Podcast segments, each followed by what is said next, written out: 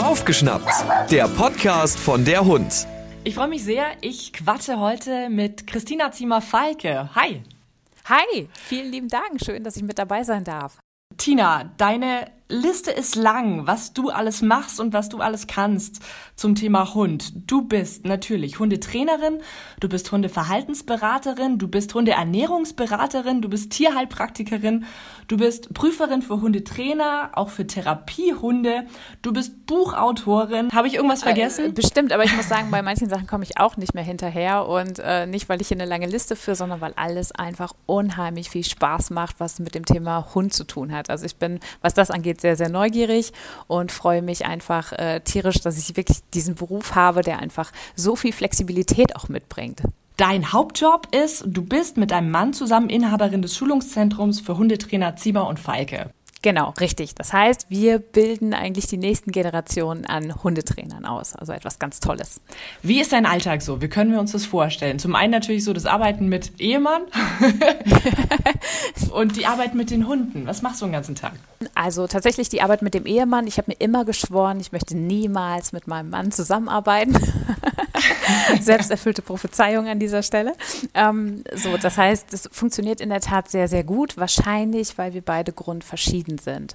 Also ich bin mhm. ein ganz quirliger Typ und setze Ideen gerne schnell um. Und Jörg ist jemand, der dann zwischendurch auch mal das Lasso wirft und sagt, so, warte noch mal, Schritt zurück, wir denken noch mal drüber nach. Und das ergänzt sich eigentlich sehr prima. Aber wir lassen uns auch so, wie wir sind. Ich glaube, das ist ganz, ganz wichtig. Also er versucht nicht an mir rumzukriddeln mhm. und ich nicht an ihm. Und wahrscheinlich funktioniert es deshalb. Also klar, fliegen wir uns auch mal die Fetzen, ähm, aber ich glaube, das ist normal und äh, solange noch gestritten wird, ist es, glaube ich, immer noch ein gutes Zeichen. Ja, das muss sein. Man muss sich auch streiten können, finde ich. Absolut, das ist wichtig. Absolut. Wie sieht die Arbeit mit den Hunden aus? Also ihr macht viel vor Ort bei euch im Trainingszentrum, aber macht auch viel Webinare, äh, Fortbildungen, auch online. Wie läuft das bei euch? Es dreht sich tatsächlich alles rund um die Hunde. Als erstes werden natürlich die eigenen versorgt, also die ganze Runde steht an. Aber dann geht eigentlich auch gleich das E-Mail-Programm los und man schaut, was ist im Schulungszentrum los. Wir fahren vor Ort hin, wir geben dort Seminare, wir geben dort Einzelunterricht, wir diskutieren und sprechen ganz viel mit dem Team, was liegt an, welche neuen Projekte haben wir, welche Teilnehmer müssen wo an welcher Stelle nochmal betreut werden, sind alle Dozenten für die kommenden Seminare ähm, gut vorbereitet, müssen wir im Verkauf, im Einkauf irgendwas umstrukturieren. Also es sind eigentlich, äh, also auch gerade speziell jetzt momentan zu Corona-Zeiten auch nochmal neue, spektakuläre Fragen wo Jörg und ich eigentlich auch nichtsdestotrotz ähm, Mädchen für alles sind. Also wenn irgendwo eine Glühlampe fehlt oder wenn jetzt die Tische desinfiziert werden müssen oder sowas, irgendwie liegt das auch bei uns mit auf dem Tisch. Es wird mit organisiert.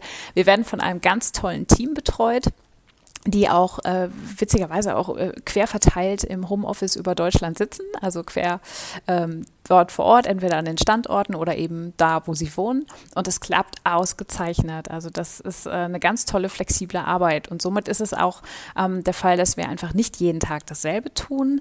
Ähm, mal schreibt man zwischendurch irgendwie noch ein Buch, dann kriegt das natürlich eine besondere Priorität. Dann ist es aber so, dass ein neues Seminarthema anlegt, dass einfach neue Forschungsergebnisse reinkommen, dann müssen die bearbeitet werden. Und so ist es eigentlich, ähm, ich glaube, es beschreibt es ganz gut, wenn ich sage, wir versuchen immer ganz viele Bälle, die in der Luft sind, alle aufzufangen. Aber es gibt einfach Tage, wo der eine Ball ein bisschen mehr Priorität kriegt. Kommst du denn überhaupt noch zur Arbeit am Hund? Ja, Gott sei Dank schon. Also Arbeit am Hund habe ich und es gibt immer noch auch ganz tolle, treue Seelen an Kunden, die ich habe, die Gott sei Dank auch mitspielen, dass ich natürlich nicht jede Woche vor Ort sein kann.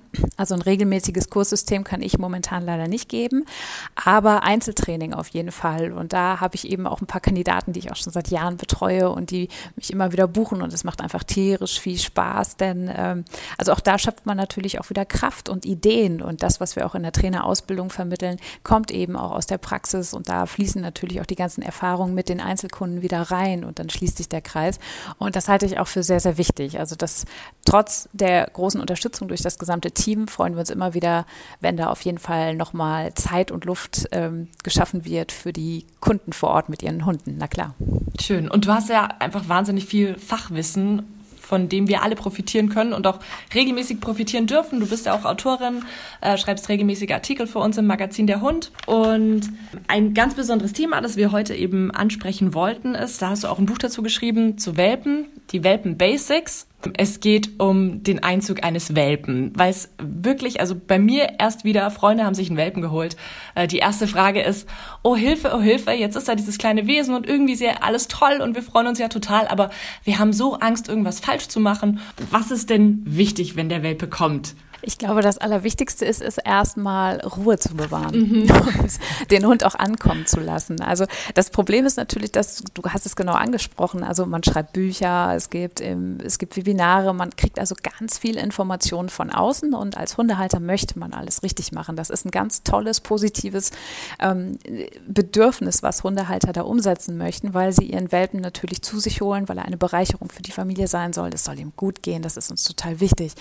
Und hier passiert es aber oftmals, dass man sich zu viel Druck macht an dieser Stelle. Das ist so ein bisschen der Trend, den wir auch in den letzten zwei, drei Jahren beobachten können, so dass die Hundehalter eben versuchen, alles richtig zu machen, sich natürlich auch ähm, viel daran orientieren, wie wird es in Büchern präsentiert, im Fernsehen präsentiert. Das sieht immer alles so toll aus und so einfach aus und oh wow, in zehn Minuten kriegt man den Hund in Sitz und äh, alles, das wird natürlich äh, die eigene Messlatte noch höher setzen und ähm, es ist aber eigentlich in der Realität so, dass man sich natürlich Gedanken machen soll, was der Hund können sollte, was er darf, aber vielleicht auch wirklich einen Jahresplan erstellt und sagt, es wäre toll, wenn er in einem Jahr das Sitz unter viel Ablenkung beherrscht, das Platz kann, der Abruf sicher ist, das Fuß ist mir gar nicht wichtig, das kann er eben auch in anderthalb Jahren erst können und dass man sich einfach Zeit gibt dafür. Also wenn so ein kleiner süßer Welpe einzieht, dann ist eh schon alles aufregend genug und erstmal zu Hause ankommen lassen. Der hat ganz viel verloren, seine Geborgenheitsreize, seine Mutti, seine Wurfgeschwister und er hat dieses logische Verständnis auch nicht dazu, was erwartet mich jetzt eigentlich? Warum kommt da, ich übertreibe jetzt mal, eine fremde Familie und nimmt mich mit und ja, ich alles um mich herum sieht anders aus, riecht anders und jetzt soll ich mich plötzlich sicher fühlen. Und um diese Sicherheit geht es, die zu vermitteln, indem man eben selbst ruhig ist, entspannt ist, weiß, was man möchte oder überlegt eben, wo kann der Weg hingehen und sich auch umgekehrt nicht blockiert, wenn Fehler passieren. Es werden Fehler passieren. Man wird irgendwas falsch machen. Manchmal reagiert man einfach völlig intuitiv, manchmal quietscht man vor Freude, wo es nicht angebracht ist. Manchmal flucht man, weil man eine halbe Stunde mit dem Hund draußen war und versucht hat, ihn zum Pipi machen zu animieren und es klappt nicht und er kommt rein und pinkelt in die Wohnung und so weiter. Das ist sicherlich alles nur menschlich, aber viele Hundehalter wissen auch, dass es besser geht, dass es anders geht und setzen sich aber zu sehr auch damit unter Druck, das wiederum dem Hund richtig zu vermitteln.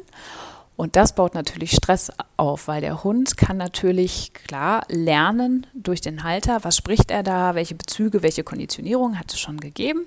Aber er merkt natürlich auch, in welcher Stimmung befindet sich Herrchen oder Frauchen gerade. Und das überträgt er natürlich und versucht ähm, daran sich zu orientieren, wie sein Alltag gestaltet werden kann. Und daher ist eben diese Ruhe, die ein Hundehalter ausstrahlt und auch mal sieben Grade sein zu lassen und dem Hund einfach Raum zu geben, seine Welt kreativ zu erkunden, glaube ich, ein ein ganz wichtiger Bereich und Faktor, den einfach Hund und Mensch beide zusammen erleben dürfen. Ich glaube, das ist der passende Ausdruck. Also so ein bisschen vom Gas gehen.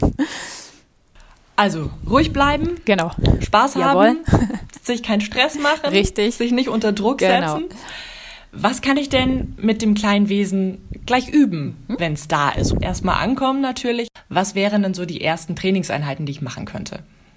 Was wir unseren Kunden empfehlen, ist, wenn sie den Hund übernehmen, dann sind die ersten zwei Tage erstmal einfach nur ankommen. Mhm. Also, und da baut man erstmal so, ja, auch unbewusst eigentlich schon Rituale auf. Also so ein Welpe wird ja auch bis zu viermal am Tag noch gefüttert. Und dass man erstmal sagt, momentan gibt es einfach schon so kleine Rituale wann es zum Beispiel Futter gibt, damit sich der Hund an diesen Zeiten orientieren kann. Ich meine natürlich nicht die Uhrzeit, sondern mehr die innere Uhr, dass er einfach weiß, aha, es gibt regelmäßig etwas zu fressen, es gibt was zu trinken, ich habe vielleicht ein kleines Spielzeug hier liegen und man beschäftigt sich mit diesem Spielzeug und er lernt einfach seine ähm, kleine Kiste oder sein Körbchen kennen, wo er einfach gerne drin liegt oder hat seine Decke und es gibt Kuschelphasen. So, also ich denke, das ist erstmal Programm genug für die ersten zwei Tage. Mhm. Lernt er das alles positiv kennen, kann er nämlich schon die ersten Unterscheidungen machen, dass im Körbchen zum Beispiel einfach Ruhe und Entspannung folgt. Mit Spielzeug heißt es wieder, man darf ein bisschen aufgedrehter sein ähm, und so weiter. Also es entwickelt sich quasi schon ein Gefühl zu bestimmten Situationen. Und dann ist es so, dass man natürlich sehr lernbegierig ist als junger Hund. Und das heißt, was gelernt wird, darf eigentlich individuell so mit dem Tages- und äh, Lebensplan äh, abgestimmt werden. Mhm. Heißt also, wenn sich jemand wünscht, dass der Hund einfach ein gutes Grundgehorsam hat und möchte ihm Sitz und Platz beibringen, dann kann er das am Anfang schon machen. Ähm, umgekehrt ist es aber eben auch so, dass man ihm schon erste Schnüffelspiele beibringen kann. Also dass der Hund eben auch ausgelastet wird und lernt, seine Nase einzusetzen. Riechen kann er zwar, aber gemeinsam mit dem Menschen das natürlich aufzubauen, wie man erste Auslastungsspielchen macht. Mhm. Äh, also anfangen kann man eigentlich mit allem, also auch mit Klickertraining, Markertraining oder die Art, wie man eben auch einem Hund etwas beibringt dass man ihn erst in verschiedene Positionen lockt, bevor man ein Signal einführt. Das kann man wirklich alles schon von der Pike auf machen. Wichtig ist nur in einem Tempo, wo der Hund gefordert wird, aber eben nicht überfordert wird. Das ist letztendlich immer was, was sehr, sehr wichtig ist. Es darf immer nur so schnell vorangehen, wie der Hund es verarbeiten kann. Mhm. Also sind auch die Phasen danach wichtig. Also der Hund trainiert zwei, drei Minuten dann wird eine kleine Pause eingelegt und dann beobachten wir als Hundehalter, wie geht es ihm damit. Manche drehen noch mal kurz auf, dann weiß man, okay, das muss er nochmal verarbeiten. Und dann fällt er vielleicht komatös in einen Schlaf für die nächsten halbe Stunde. Ähm, aber das muss alles in einem guten Verhältnis zueinander stehen. Mhm weil dann kann der Hund es gut verarbeiten, mitmachen. Er sollte motiviert sein, in die Unterrichtseinheiten zu gehen. Und also Stück für Stück. Und ich denke, mit einem Welpen, den man gerade übernommen hat, reicht es völlig, wenn man so zwei, drei Minuten am Stück trainiert. Man sollte aber mit der Konzentration voll bei seinem Hund sein. Das ist übrigens gar nicht so leicht, weil mhm. wir Menschen ja auch zwischendurch nochmal denken, was wir währenddessen kochen können und während wir den Hund ins Sitz bringen. Also wirklich voll da zu sein und ihm dann aber eben auch eine Pause zu gönnen. Und auch hier setzen wir wieder kleine Rituale und Highlights. Also ist der Hund daran gewöhnt, dass man dreimal am Tag mit ihm etwas trainiert für einen kurzen mhm. Moment, baut sich auch das natürlich wieder in den ähm, äh, Alltag mit ein für ihn und das vermittelt ihm Sicherheit. Also das bleibt, wie gesagt, auch weiterhin unter diesem Sicherheitspunkt, den ich vorhin schon nannte, dass er einfach entspannen kann und nicht sofort irgendwelche Stresshormone gefördert werden. Du hast gesagt, kurze Trainingseinheiten und danach viel Ruhe. Jetzt ist es ja so ein Thema mit Welpen und Ruhe. Richtig. Was mache ich denn, wenn der einfach keine Lust auf Ruhe hat? genau.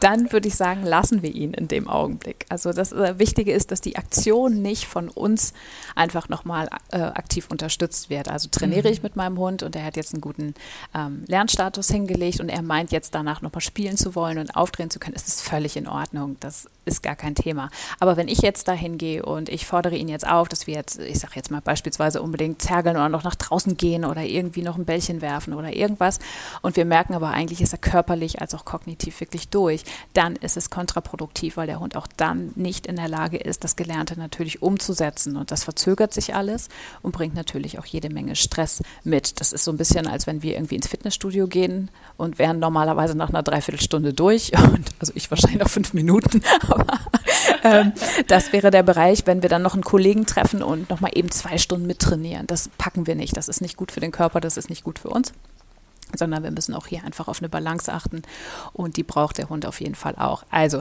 flippt er von selbst aus, lassen wir ihn ruhig, es ist nett, es ist nicht gegen seinen Willen, es ist da nicht gegen seine Natur, ähm, aber das muss dann eben auch von ihm mitgesteuert werden. Und meistens ist es ja so, dass es nach ein paar Minuten dann ja auch wieder gut ist und er dann auch entspannt schlafen kann, was wiederum dafür spricht, dass alles in Ordnung ist. Was ja auch sehr wichtig ist, dass der kleine Welpe alles kennenlernt, dass man mit ihm rausgeht, dass man ihm Sachen zeigt, dass man ihm andere Hunde zeigt. Da scheiden sich ja auch die Geister. Die einen sagen, so früh wie möglich, so viel wie möglich. Die anderen sagen, hm, ist gar nicht so gut. Was sagst du? Was sage ich dazu? Die Dosis macht das Gift. Also ich glaube, mhm. das ist äh, das, was bei jedem Hund geht. Also jeder Hund hat eine eigene Persönlichkeit, jeden Hund und jedes Umfeld müssen wir tatsächlich komplett individuell äh, analysieren. Ich habe Kunden, wo ich auch sagen kann, morgens könnt ihr wirklich eine halbe Stunde länger machen und aktiv sein mit eurem ausgewachsenen Hund. Nachmittags, er ist aber einfach ein Typ, der ab nachmittags abbaut und seine Ruhe braucht, dann kriegt er die. Und so sollte man auch mit einem jungen Welpen vorgehen. Also auch hier schon die Persönlichkeit raus ähm, filtern, zu gucken, ist er eher der Langschläfer, ist er erst der, der gerne hinten dran bummelt, ist er neugierig, braucht er was für einen Kopf, ähm, wie aktiv ist er oder tut es ihm einfach gut, mehr körperlich zu arbeiten. Und danach richtet sich letztendlich auch die Art und Weise, wie ich ihm Reize anbiete, sowohl die belebte als auch die unbelebte. Umwelt und mhm. alles sollte so, vielleicht als Maßstab für die Hundehalter, so gestaltet werden, dass er gerne involviert ist, dass er gerne mitkommt, dass er eine entspannte Körperhaltung zeigt, dass er auch mal neugierig etwas ausprobiert, auf etwas zuläuft, sich gerne auch wieder umorientiert, wenn er feststellt, oh, das war eine Nummer zu hoch, dass er eben weiß, Frauchen und Herrchen sind dabei und können ihn retten in dem Augenblick. Ähm, aber daran würde ich es äh, letztendlich festmachen. Und wenn man eben den Eindruck hat, das klappt bei zwei, drei Gegenständen ganz gut, also der Hund hat jetzt, ich weiß nicht, die Mülltonnen kennengelernt und die Nachbarin kennengelernt und das war wirklich gut.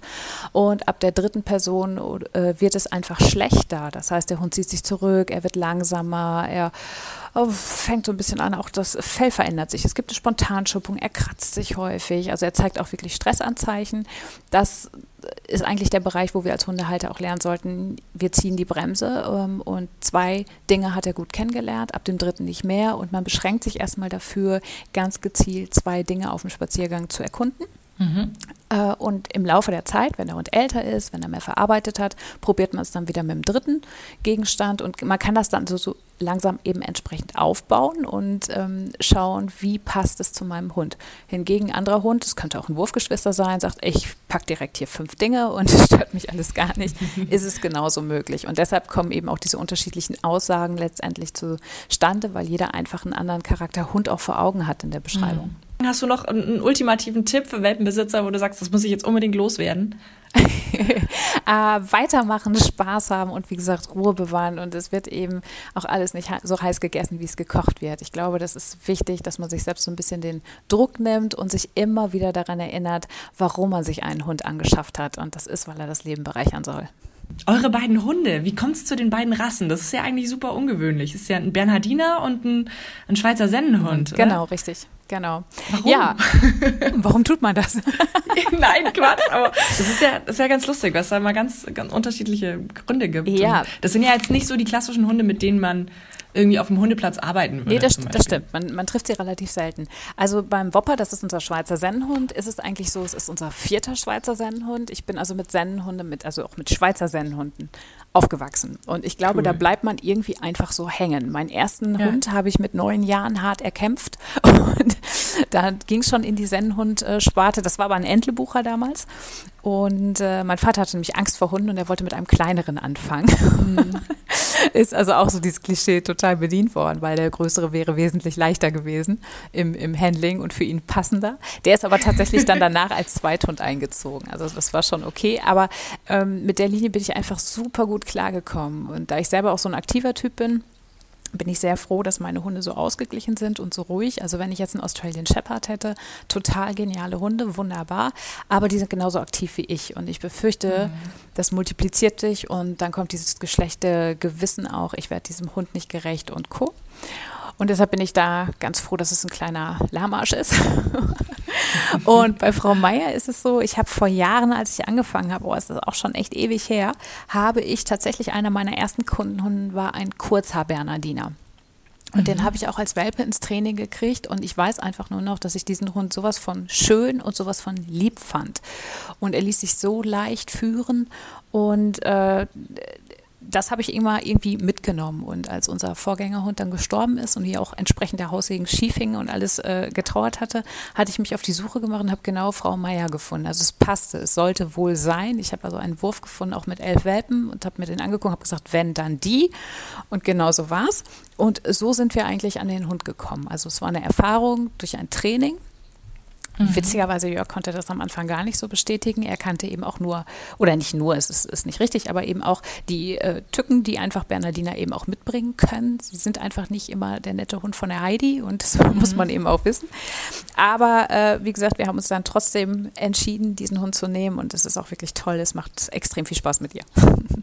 Woran hast du das festgemacht, dass du gesagt hast, sie ist es, wenn dann die und keine andere? Äh, tatsächlich war das so, also ich muss sagen, ähm, unser Balu ist eben leider vorher gestorben. Jörg war gar nicht so offen dafür in dem Augenblick und ich habe eben gesucht mhm. und ich habe sie auf dem Foto gesehen. Und manchmal ist es so, dass ein Foto tatsächlich doch eine Aussage über Charakterzüge sagen kann. Ja. Und ich habe mir alle angeguckt und habe gesagt, wenn, ist es die. Und daraufhin hatte ich die Züchterin angerufen und Gott sei Dank, die Chemie stimmte sofort zwischen der Züchterin und uns. Und ich habe ihr gesagt, pass auf, ich sage, also mein Mann, der ist noch gar nicht so weit und ich habe eigentlich offiziell noch gar nicht angerufen und so weiter. Und ähm, ja, sagt sie, und die, die, die sich ausgesucht haben, das passt auch. Ähm, die kriegen sie, egal wann sich jemand entscheiden wird, ich halte ihnen die zurück.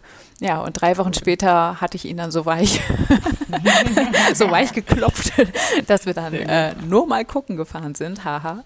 Und da war natürlich klar, dass sie mit nach Hause kam. Und äh, das ist auch gut. Also sie passt und sie war auch genauso oder sie ist genauso vom Charakter, wie ich sie auf diesem Foto eingeschätzt habe. Also total lustig das würde ich beim Kunden nie machen. Ne? Also ich sage, ich kannst du nicht jetzt hier aufgrund eines Fotos und guckst dir an und, und, und.